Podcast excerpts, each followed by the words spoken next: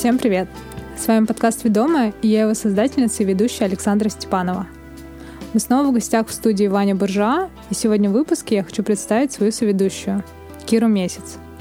Кира — автор и ведущая подкаста «Тишина», который вы можете найти и послушать по ссылке в описании — также Кира — создатель одноименного бренда одежды и ментор в сфере создания брендов одежды. Ну, немножечко, да. Получилась тавтология, но думаю, ничего страшного. Кира, привет. Саша, привет. Сегодня у нас с тобой довольно необычный выпуск, да, почему я тебя представила именно как соведущая, а не как спикера. Дело в том, что сегодня интервью будут брать у меня, а не я, как обычно это делаю.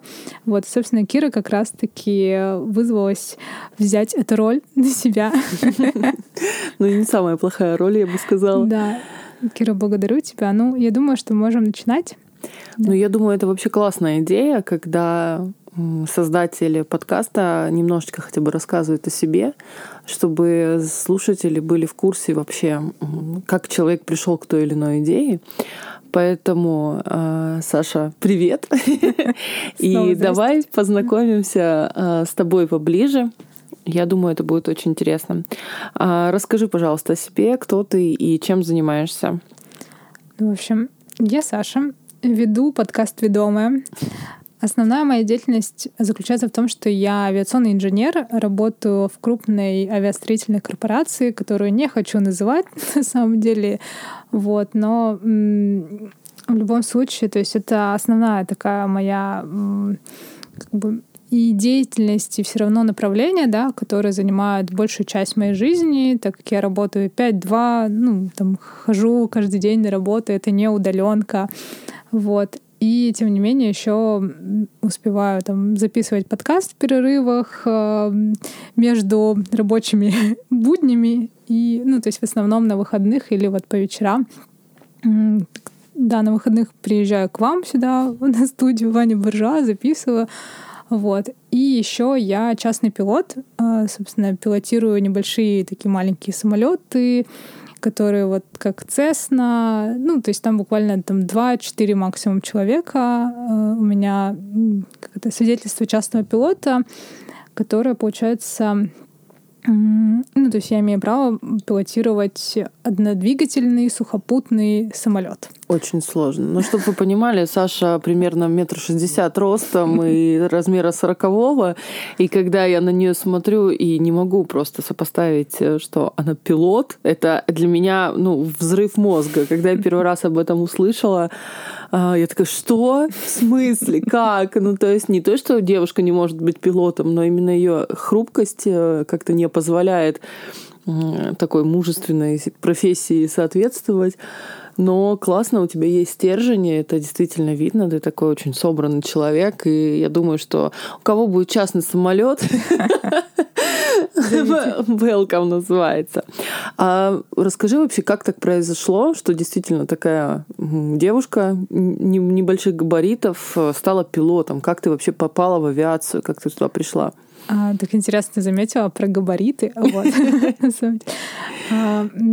я вспомнила сразу то, что у меня есть свои подушки, короче, на кресло пилота, то есть потому что, ну, мне специально это делал мой инструктор, то есть мы с ним там заказывали, подбирали их, мы реально там шили на них а, отдельно еще наволочки на эти подушки, я их таскала с собой, они у меня, ну, либо лежали на аэродроме, но потому что я действительно не доставала до педалей, вот, и до Штурвала тоже могла не достать, потому что там очень, ну, там э, мы, мы летали на аэропракте А-22, это такой небольшой желтый самолетик двухместный, вот, и там как бы, ну, мало как бы ходу, так скажем, для кресла, да, чтобы его регулировать. Там буквально 2-3 положения, и вот на самом э, максимально близком положении я все равно не доставала, и, соответственно, было придумано такие, да, такие вещи. Вот. Но это абсолютно нормально, потому что я видела еще тоже там таких дяденек, пилотов, которые, ну, моего примерно роста, у них тоже подушки были с собой, и я такая, ну ладно, все ок. Вот. А так вообще я закончила Новосибирский государственный технический университет, факультет летательных аппаратов по специальности самолета и вертолета строения. Да, и ну, и вот, то есть основная, получается, ну, то есть моя э, специальность — это авиационный инженер. И на базе нашего университета было такое направление, э, которое как бы оно было такое дополнительное при нашем факультете а, от фонда поддержки малой авиации. Был у нас один меценат, а, благотворитель, деятель а, Вадим Зубков, который как раз-таки владеет аэродромом Мачище. И он каждый год набирал и собирал группу студентов, там со второго, третьего курса в основном, и, и обучал, получается, их пилотировать самолет. Вот. И вот это было все как бы на благотворительной основе, то есть это было mm-hmm. бесплатно. И таким образом он популяризировал вот эту тему малой авиации, да, делал свой вклад. И э, я знаю, что у него там крупный бизнес большой в Новосибирске. Вот. И, ну, и вот просто это его хобби, это его любовь, самолеты, да, то есть он просто любит небо. А ты можешь э, вспомнить сейчас, э, как, как первый раз, когда ты летела действительно уже сама, какие у тебя там были ощущения, то есть как это быть пилотом? В самолете? Ну, вообще, это, конечно, потрясающее ощущение, потому что я вот э, много кому говорю о том, что ну вот за пять с половиной лет обучения в университете вот этот год э, обучения на пилота дал ну намного больше на самом деле, потому что когда ты учишь это все в теории, такой, ну вот аэродинамика, ну вот самолет летает, вот понятно, вот там э, механизация крыла, вот еще что-то, да, то есть там вот штурвал и так далее. Но когда ты садишься в, ну, непосредственно в самолет, э, я, я вспоминаю вот этот вот момент. Ну, то есть у нас сначала, получается, было несколько месяцев теории, мы потом сдавали все эти экзамены. Вот. И только после того, как мы сдали все экзамены, всю теорию, нас допускали к полетам. И когда вот я, получается, села, и вот это вот, я помню, я держу в голове такая так, аэродинамика, э, сила былого сопротивления, формулы. То есть то, что я вот реально вот это все, то, что мы учили, то, что мы сдавали, там еще милю, там аэронавигация, э, воздушное законодательство, вот это все у меня было вот в один момент вот в голове. Но только мы взлетаем, вообще все улетучивается, просто какая-то пустота, и, не знаю, это такая пустота, легкость, и ты просто на это все смотришь, ты понимаешь, что как будто бы, ну, не все это нужно в полете, то есть либо ты это уже как-то тело уже это все восприняло и, поним, и понимает, да, и, но, ну, ну, короче, в этот момент, я не знаю, просто отпускается все, мне кажется. Просто такая, такая сплошная тотальная медитация. А, и и как будто знания эти не то чтобы не нужны, но они как-то уже встроены в тебя.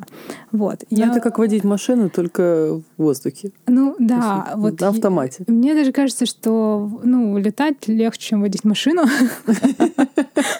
Потому что, ну, ты такой в полете, как бы один, у тебя очень много пространства, у тебя много маневров для разворота, да, понятное дело, что ты с диспетчером все согласовываешь, но ну, как бы, когда я э, выезжаю на МКАД, например, я такая, а, как много машин, такая, боже мой, как страшно, то есть, или там заезжаешь где-то в пробке стоишь, или э, заезжаешь на парковку, да, то есть, а самолет, он такой, ну, очень много пространства для него, вот.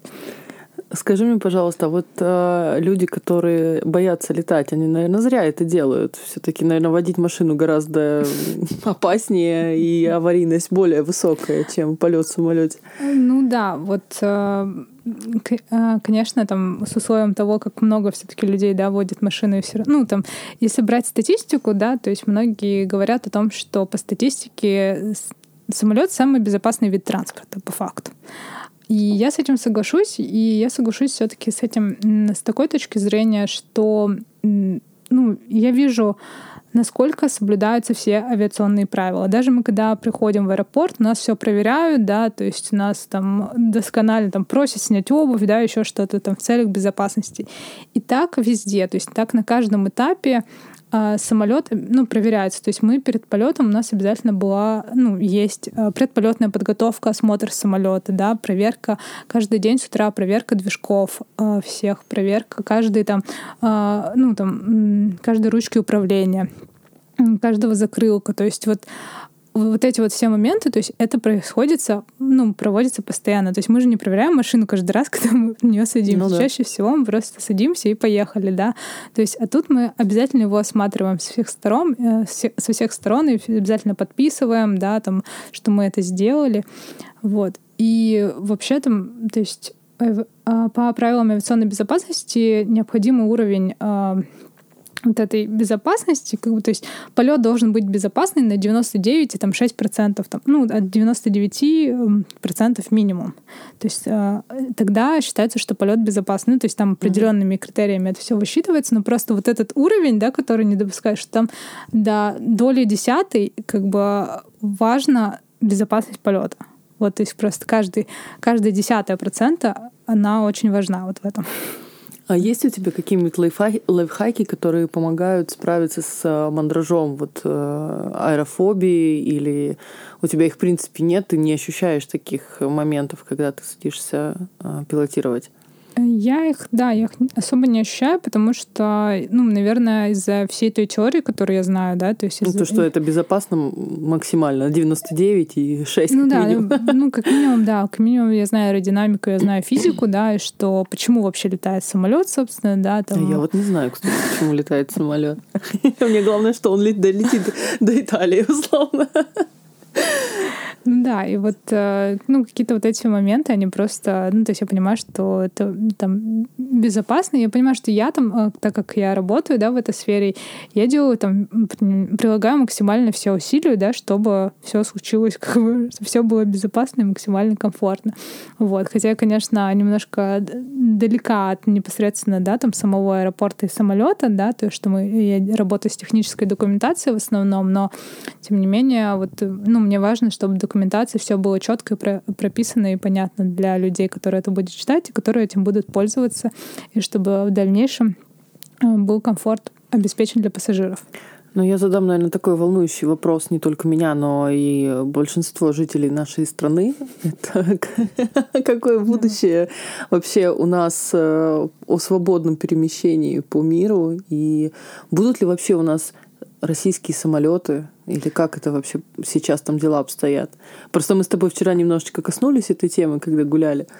Мне вот да. интересно, что же все-таки там происходит. Регламенты я поняла, что они должны быть на английском, мировые стандарты и так далее, но вообще у нас есть какие-то... Или ты вообще не в курсе? Нет, конечно, я в курсе, как бы я просто думаю о том, а, что мне можно говорить, что мне нельзя говорить. Ну, вот, а, в качестве коммерческой тайны, но я думаю, что в целом информация, которую я все равно из открытых источников беру, и, ну, то есть сама, да, то есть которую я читаю постоянно, Изучаю, конечно, у нас в разработке сейчас там два самолета основных SSGNU и импортозамещенных и а, то есть это новый, там, новый суперджет, который полностью импортозамещенный, да, без э, иностранных комплектующих изделий. Вот. И МС-21, который тоже находится в разработке. Вот. И ну, вот это вот основное будущее нашей авиации, на самом деле. И по мне так это крутой такой толчок, с одной стороны, да, что ну, нужно действовать, что уже медлить нельзя, и что нужно максимально прилагать все усилия, да, то есть когда у нас был какой-то определенный такой костыль, да, в виде там тех же, а, ну, тех же там запчастей и так далее, то есть было даже намного сложнее, потому что ну, это же все-таки там определенная экономика и политика, да, что вот эти вот ну, вот эти запчасти, там они должны продаваться и так далее. То есть сейчас мы будем это все производить, да, вся, всяко разное, но будем производить, куда нам деваться. Ну, это деле. хорошо. У нас мозгов в стране хватает, и ресурсов тоже. Я только, наверное, за потому что ну, хочется как-то не зависеть от э, внешних обстоятельств и знать, что ты всегда можешь положиться на себя. Ладно, наверное, мы будем переходить ко второй э, части нашего разговора, потому что она не менее интересная. Э, я не понимаю до сих пор, как ты это все сочетаешь в себе, но а, я знаю, что ты еще изучаешь э, нейропсихологию и занимаешься нейрокоучингом. Ты можешь про это теперь рассказать подробнее? Да, я вот согласна, что я сама не понимаю, как я это все сочетаю в себе. А, но когда меня тоже спросили, вот я ответила, ну, типа, почему нейропсихология, почему вот работа мозга и, ну, вот это все, я, я просто ответила, что, блин, это одинаково сложно. Ну, что авиация, что самолет, что мозг, и это одинаково интересно. Вот. И, ну, мне действительно нравится там, как в самолете докапываться до каждой заклепки, до каждой детали какой-то, так и здесь дока докапываться до каждого нейрона, синапса, и вот э, просто разбирать это все на мелкие какие-то кусочки. Вот. А нейрокоучинг и нейропсихология — это таких как бы два близких направления, которые вот, э, ну, по одному у меня есть уже диплом, соответственно, Московского института психоанализа, это по нейрокоучингу. Правда, это интересно было, я пошла туда, да, я думала, что я пошла на нейропсихологию. Ну, я вам позвонила, узнала, там, типа, там просто называлась нейрокоучинг и нейропсихология. Вот, я думала, что я пошла на нейропсихологию, но мне э, в итоге преподаватель объяснил, что это не нейропсихология, что нейропсихология — это, ну, еще сложнее, угу. в том плане, что она работает с травмами непосредственно, вот когда там человек после инсульта или черепно-мозговая травма и идет повреждение, да, какой-то части мозга, э, то есть это именно про восстановление вот в таких случаях. Потрясающе. Я восхищаюсь, конечно, твоим интеллектом. Так, так здорово, когда у женщины есть мозг, которым она пользуется. Очень классный комплимент, на самом деле. Вот. А нейрокоучинг — это он для здоровых людей. Ну, по факту для нас с вами, у кого все нормально с мозгами, все на месте. Но просто, знаешь, нужно немножечко, может, научиться им пользоваться в какой-то такой степени. Я прошу прощения, надеюсь, всем тоже так же смешно. Да, вот. Ну, то есть это про... Ну, вообще, как бы разница между психологией и коучингом в том, э, что они направлены немножко в разные сферы. Психология направлена в сферу прошлого, а коучинг в сферу будущего. Вот. И как бы, ну, я говорю, что очень важно работать как, психо... как с психологом, так и с коучем. Очень многие люди уходят чисто в психологию и просто закапываются там на долгие годы терапии, и в итоге не приходят к какому-то такому, ну, прям реальному результату. А коучинг помогает именно достигать результат в реальной жизни, опираясь на опыт прошлого. То есть мы просто опираемся на это, мы не копаемся, да, там мы не идем там в травмы, не там жалеем жертву внутреннюю или еще что-то, да, то есть мы принимаем, там учимся принимать этот опыт, да, если, если это прям сильно травматично, то, естественно, я говорю о том, что важно идти к психологу, да, то есть дальше я не буду, ну, я не буду брать в работу человека, если я вижу, что, ну, э, что у него всплывает очень такая тяжелая травматика, да, и вот, и, соответственно, на уже вот это, на уже таком проработанном поле, можно сказать, уже а, нужно выстраивать как бы дальнейшую стратегию будущего и вот этот вектор, да, который нужен самому человеку. Mm-hmm. Вот. А, нейро, ну, представка нейро как бы говорит о том, что это все работа с мозгом. Да, то есть нам просто дополнительно еще объясняли, как и чего, какие там блоки мозга у нас есть, что, что за что отвечает. И, ну, мне это было важно, потому что я, ну, вот мне просто Просто психология, да, это интересно, но из-за того, что я инженер, я вот не могу вот просто психологии верить, так скажем. А когда... Ну, тебе нужны, получается, всякие технические подкрепления. Да, да, мне То очень есть... важна научная какая-то угу. обоснованность, доказательства, вот это вот. Ну, это круто. И получается, у тебя есть э, некая база клиентов, с которыми ты работаешь э, в сфере нейрокоучинга, да, и помогаешь им э, решать какие-то их задачи, с которыми они к тебе приходят? Или ты как-то никак не развиваешь эту историю? Как а, тебе сейчас? Сейчас я мало развиваю эту историю в связи все-таки со своей загруженностью, да. Одно время у меня, у меня были клиенты как раз-таки в основном, когда я училась, да, я брала и ну, где-то около более 100 часов э, ну, работы с клиентами, да, у меня есть как бы и сейчас это ну, немножко все сошло, а, ну, сошло к к, ми- к минимуму, да, то есть у меня есть там один-два клиента буквально, может быть, там раз в месяц, там раз в два месяца, да, там это либо там одна-две, там три-четыре сессии, да, вот где-то. И ну, я хочу развивать эту сферу, собственно, подкаста. Я надеюсь, мне в этом поможет. Я бы уже пришла бы к тебе, мне кажется, с этой сферой, потому что я чувствую, что все травмы моего прошлого меня вообще больше не беспокоят. А вот э, некие мысли о будущем, они прям... Э, ну, прям живут вот тут вот рядом и такие mm-hmm. ходят за мной, ну, типа, решай, давай, Кира, надо что-то делать, что-то выстраивать.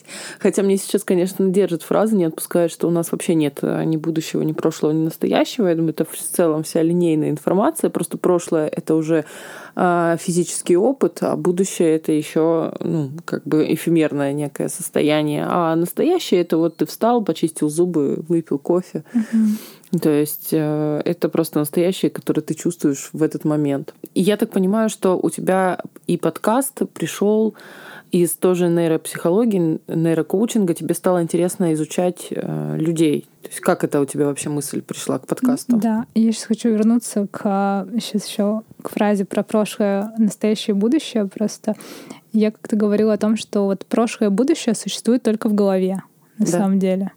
Вот, действительно, что как бы, ну, существует вот по факту только настоящее, вот, а прошлое — это наши воспоминания, а будущее — это наши мечты и планы. И поэтому нужно работать через голову, тоже через голову, через, э, благодаря специалистам. Вот. А про подкаст, то, что, да, это пришло, с одной стороны, оттуда, вот, где-то два года назад. Просто я думала о том, что я хочу вести блог, о том, что я хочу делиться своими знаниями, вот. Э, я, по-моему, тогда только-только начала начала обучаться как раз-таки нейрокоучингу, я не помню, как мне пришло сама идея подкаста, просто я поняла, что я очень люблю говорить, что я очень люблю голосовые сообщения, э, вот эти вот которые по 9, по 10 минут отправляю. Некоторые мои друзья кайфуют, а некоторые, боже, Саша, ну блин, почему? Ну, есть те, кто кайфует, сама такая же. Да, да. Мне нравится, что в голосовых сообщениях тебя никто не перебивает, вот, и, в принципе, в подкасте плюс-минус то же самое, как бы тебя никто никогда не перебивает, даже вот когда, там, ну, когда я интервьюирую, то есть я стараюсь не перебивать никогда, ты, ну, я стараюсь заслушать мысль гостя, а если что, я просто вырежу. Такие, знаешь, сюда. Ну, в общем-то, э, все подкасты, которые слышали, гости дорогие, вас порезали. Ну, это правда, да, есть такое. Отлично. А, вот у тебя очень интересное название «Ведомое», и вот даже а, Ваня Буржуа, у которого мы находимся сейчас в студии, спрашивал меня несколько раз, почему «Ведомое». А я даже, послушав твое превью к подкасту, а, начала и пытаться ему объяснять, но я толком не смогла этого сделать, потому что вот э, действительно оно, ну, «Ведомое» — это для меня как и для многих, некая такая негативная немножечко краска, что я не сама выбираю, меня ведут. Вот а откуда вообще такое название и как ты его сейчас чувствуешь спустя уже столько времени выпусков, э, записей и так далее? Это, не, не захотелось ли тебе его поменять? Нет, на самом деле, я очень много думала о том, чтобы, ну, что там действительно какой-то есть негативный контекст, и о том, что, ну, мне некоторые люди говорили, что да, действительно как-то, ну, как-то странно, вот, но, но в то же время оно цепляет, во-первых, а во-вторых, это просто... Я помню, как я писала, ну, я, по-моему, в превью тоже говорила об этом, что я писала какой-то пост, и вообще я поняла, что ведомое — это мое состояние. Ну вот на тот момент это действительно было мое состояние в таком негативном контексте. То есть я была ведомой, ведомая за какими-то трендами, за какими-то мыслями, за какими-то идеями блогеров, за ну еще, то есть я просто цеплялась за, за внешнее постоянно, да, то есть э, вот тут что-то, вот тут там не знаю тренд астрология, я пойду там стану астрологом, да, то есть у меня еще, ну то есть я еще немножко астрологии как бы изучаю и разбираю карты, и тоже у меня более 70 человек я разобрала уже уже это вообще такая отдельная тоже история. Вот. А, и там тренд на нейрокоучинг, то есть на, на все нейро-нейро. Я такая, хоп, пойду туда. Вот. И как-то ну, и как-то, да, как-то я вот это воспринимала, но я просто вот смотрю на это ведомое, ведомое, смотрю, и я понимаю, что ну, блин, можно же быть ведомой не только внешним чем-то, можно быть же ведомым и чем-то внутренним. Вот один из первых подкастов, да, которых я записывала, это был с Ильей э, с пилотом, и там как раз-таки ну, говорилось да, о том, что его вело что-то внутреннее стать вот пилотом, да, то есть к тому пути, к которому он пришел, что он сейчас программист в Америке, э, у него там дом, э, семья, он летает на Багамы на самолете на небольшом, да, частном, и вот это просто внутреннее там в Норильске, да, когда он там жил, и он хотел стать пилотом. И вот я понимаю, что у меня тоже что-то есть внутреннее, что меня ведет. И есть там люди, которые ведомы там здоровым образом жизни, да, как Злата, например. Есть люди, которые ведомы танцами, тоже там открывают свои студии танцев, да. Те же люди, которые ведомы там музыкой, песнями, да. То есть это же тоже откуда-то изнутри идет. То есть это же не просто, да, с одной стороны это и внешнее, но это внешнее как-то зацепило что-то внутреннее. И мне кажется, что принципе, наш мир дуален, и что очень много может рассматриваться с разных сторон, как негативные, так и более позитивные стороны. И мне захотелось вот это слово все таки перевести изначально в своей голове, да, то есть я сейчас не воспринимаю больше вот, что я ведомая, и как как негативную сторону? Ну, получается, у тебя ведомое, оно в более широком смысле именно ведомое за своим призванием. Угу. То есть вот сейчас я послушала тебя со стороны, да, и я теперь понимаю, что ты говоришь, и теперь я, допустим, могу дальше передать такую же информацию. Потому что, да, у нас у каждого, боже, как счастливы эти люди, которые находят себя. И я на самом деле желаю всем найти себя, потому что это самое наивысшее из благ, которое может испытать каждый человек. А вот именно идти за своей вот мечтой, целью и быть ведомым в, в красивом окрасе, то есть mm-hmm. в лучшем из этих, а не то, что вот кто-то из физического, скажем так, мира тебя поманил, и ты такой, да-да-да, я с тобой пошел. Да, действительно, если так глубо, глубже копнуть, то это прекрасное слово, которое и помогает создавать э, все самое прекрасное, что есть в этом мире, потому что дорогу прокладывают первые, вот, и всегда есть те самые смельчаки, которые падают, ошибаются по сотни раз, но один раз выстреливают, и это помнят целые поколения после. Это прекрасно. Скажи мне, пожалуйста, а тебе вообще на все это хватает? Ну, то есть и нейрокоучинг, и астрология, и подкаст, и авиация. Как ты вообще это все в себе сочетаешь? Или это абсолютно нормально?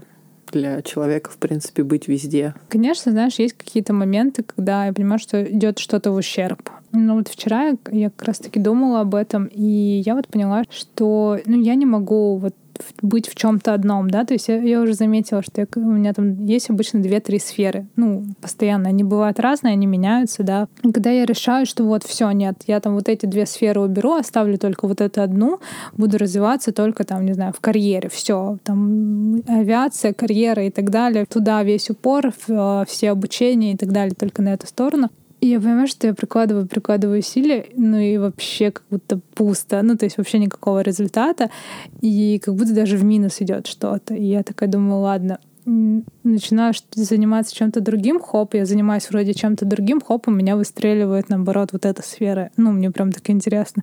И я потом решаю, так, все, а, хочу в нейрокоучинг полностью, туда погружаюсь, сейчас буду максимально туда все а, давать идти, вот эта сфера идет, хоп, она у меня тоже так приостанавливается. И вот так как-то каждый раз. И вот когда я, и сейчас я по факту ищу вот этот баланс между всем этим, потому что, ну, потому что я вот замечаю, что когда я двигаюсь, да, в чем-то там а, в сфере нейрокоучинга, у меня идет там в сфере карьеры, какие-то продвижения в сфере карьеры начинают двигаться, у меня идет в нейрокоучинге. То есть и вот, вот так каждый раз как будто туда-сюда балансируя. То есть мне вот это, наверное, моя история. А действительно, это история не каждого, на мой взгляд. Вот. И даже если разбирать, там, брать ту же астрологию, да, кто в это верит, кто не верит, э, мне она дала такое понятие, что, ну, ну, что мне действительно нужно развиваться в нескольких сферах, и я умею их интегрировать между собой. То есть э, я как-то вот понимаю, вижу какие-то причинно-следственные связи, которые не видят там э, ну, как бы все прям, и мне удается вот из этого всего, из абсолютно там разных каких-то сфер собрать что-то одно в единое, угу. целое. Вот. Ну, то есть, получается, ты каждую сферу изучаешь э, и ну, внедряешь в свою жизнь, компонуя, в принципе, какую-то целостную картину своего личного мира. Но в целом, э, я сейчас э, тебя прекрасно могу понять, и еще полгода назад я чувствовала какую-то невероятную вину, что меня расплескивает mm-hmm. в несколько да направлений, но сейчас я очень успокоилась и понимаю, что я не линейная а, личность, а у меня есть разные веточки, которые мне хочется закрывать. Именно поэтому, как ты меня представила вначале, у меня есть и бренд одежды, и я дизайнер, и художник, и предприниматель, и стилист, но при этом при всем у меня уже большой бэкграунд какого-то духовного развития, и я тоже хочу это передавать и учить, потому что все мои планеты, они, кстати, в передаче опыта и в обучении других. Я то есть, тоже что-то такое. Да, то есть э, подкаст — это одна из э, линий, которая также передает опыт. И получается, твой подкаст закрывает очень важную и для тебя, и для слушателей, и всех, э, с кем ты это обсуждаешь, линию того, что ты таким образом говоришь, что с вами все ок, и вы можете вообще в любой момент уйти из офиса и стать кем угодно, либо наоборот, будучи кем угодно, вернуться в офис, потому что вам так комфортнее, не опираясь на мнение большинства и не, не будучи ведомым в плохом смысле этого слова угу. за какими-то трендами просто.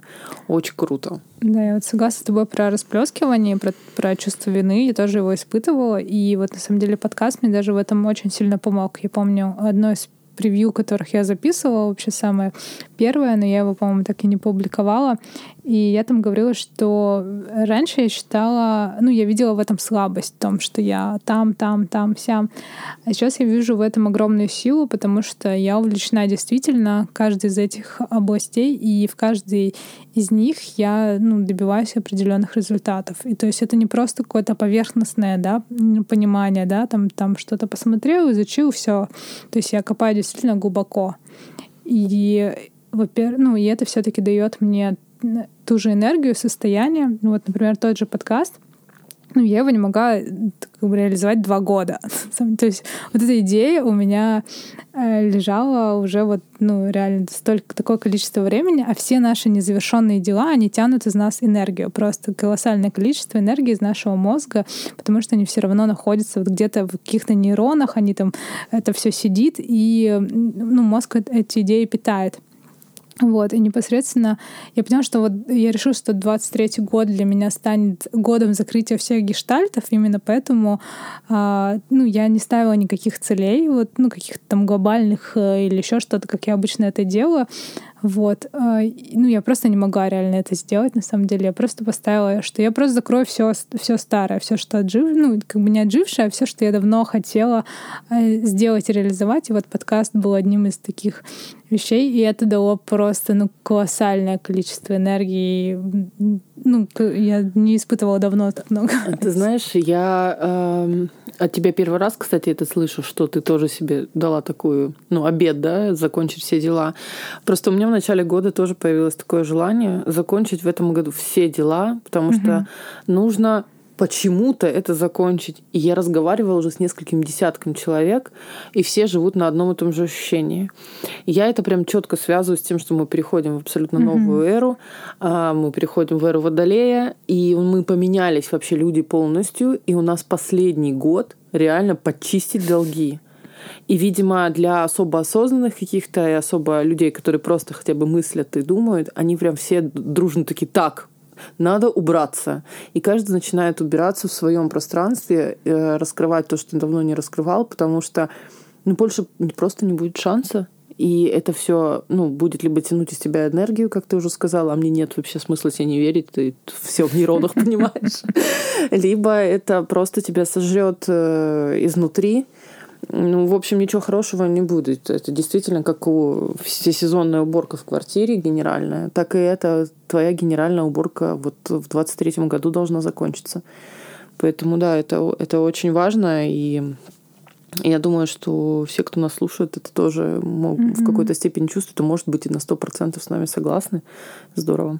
Да, многие говорят, ну, там, те же астрологи, которых я там слушаю, какие-то прогнозы, и что 24-й год — это, ну, год начала чего-то нового. И вот, я не знаю, вот у меня тоже такое ощущение, что вот 23-й нужно завершить, и вот все отжившее должно уйти, а, и нужно просто освободить это пространство для чего-то нового и просто прекрасного. Так, так интересно, что же нас там всех ждет. Тут уже немного осталось. Действительно, очень многие вот в моем окружении в этом году начали закрывать или прям развивать проекты, которые десятилетиями могли там лежать, и это прям очень круто. Я прям наблюдаю за общим ростом людей вокруг себя и своим в том числе. И меня это невероятно радует, потому что столько э, классной высвободившейся энергии, потому что я понимаю, если бы не ты, у меня бы подкаст не запустился. Я полгода, конечно, не думала, не два, но благодаря тебе я очень этому счастлива и рада, э, что мой подкаст тоже в один день просто вышел в свет. Да, ну давай, наверное, немножечко уже будем подытоживать. И я бы хотела у тебя спросить, что же ты желаешь э, всем подписчикам и слушателям твоего подкаста, Мгм. чтобы от тебя хотелось такого личного сказать. Э, Ну, для начала хотела сказать вообще, э, что я очень рада, что ты запустила, наверное, уже. Думаю, когда выйдет этот выпуск, ты уже запустила свой подкаст. Вот. И мне безумно приятно слышать вообще то, что я послужила каким-то таким катализатором, что ли, да, вот в этой э, идее. Ну, и очень часто как бы об этом, ну, мне многие об этом говорят, да, что, э, ну, я куда-то прихожу, и люди начинают что-то делать, короче, то, что они давно не хотели сделать. Я такая думаю, прикольно. Даже, ну, тот же нейрокоучинг, это, в принципе, про это. Вот, то есть то, чем я занимаюсь. А, И, ну, как будто бы это, в принципе, всегда так, так было. Вот. А про пожелания, наверное, то, что нужно двигаться вперед, нужно двигаться, делать и не бояться, наверное, делать то, чего мы хотим, потому что обязательно ну, мы увидим какой-то ответ от мира, да, то, та же история со студией, да, то есть я помню, когда вот два года назад я хотела подкаст, я прям видела в голове вот студию, что, что будет студия, и я буду на ней записывать. Вот мы сейчас здесь сидим. Вот. Но я не видела, конечно, конкретно эту студию, но я понимала, что и тогда я жила в Дубне, и я понимала, что, ну, скорее всего, это будет в Москве. То есть, что мне нужно в Москву, и там уже я смогу более плотно заняться этим подкастом. Вот, потому что очень важно тоже наше окружение, и, наверное, еще, да, каждому пожелаю выбирать а, свое окружение правильно. Потому что это очень важно. Ну, от этого очень многое зависит. Мгм. От, ну, от окружения и ну, А наше еще, развитие наверное, не числе. бояться отказываться от старого окружения. Да. Очень важно, иначе новое никогда не появится. Я очень э, рада, что ты дала мне такую возможность проинтервьюировать тебя для твоего подкаста. И мне приятно было с тобой поговорить. Очень э, вообще здорово, что проекты растут, и все развивается, все очень планомерно, спокойно. И ты потрясающая девушка, очень глубокая, очень мудрая, не по годам. Вот, и очень э, надеюсь, что все в дальнейшем будет только множиться, развиваться, и каждая сфера твоя будет э, хорошо себя чувствовать и приносить тебе плоды и результаты. Благодарю тебя. Все, с вами был подкаст «Ведомая». Да. И сегодня я была ведущей. Меня зовут Кира Месяц, и мой гость прекрасный Александра Степанова, создатель и ведущая подкаста «Ведомая». Всем пока. Всем пока.